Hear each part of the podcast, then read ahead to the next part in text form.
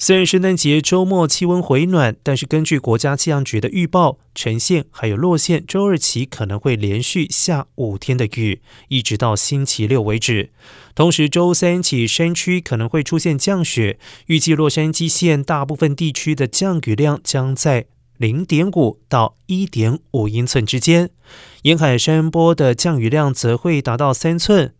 本周气温也将恢复到冬季的平均温度，市中心的最高气温将一路下滑到六十度左右，夜间温度可能仅剩四十到五十度，山区以及羚羊谷更可能出现三十度的低温。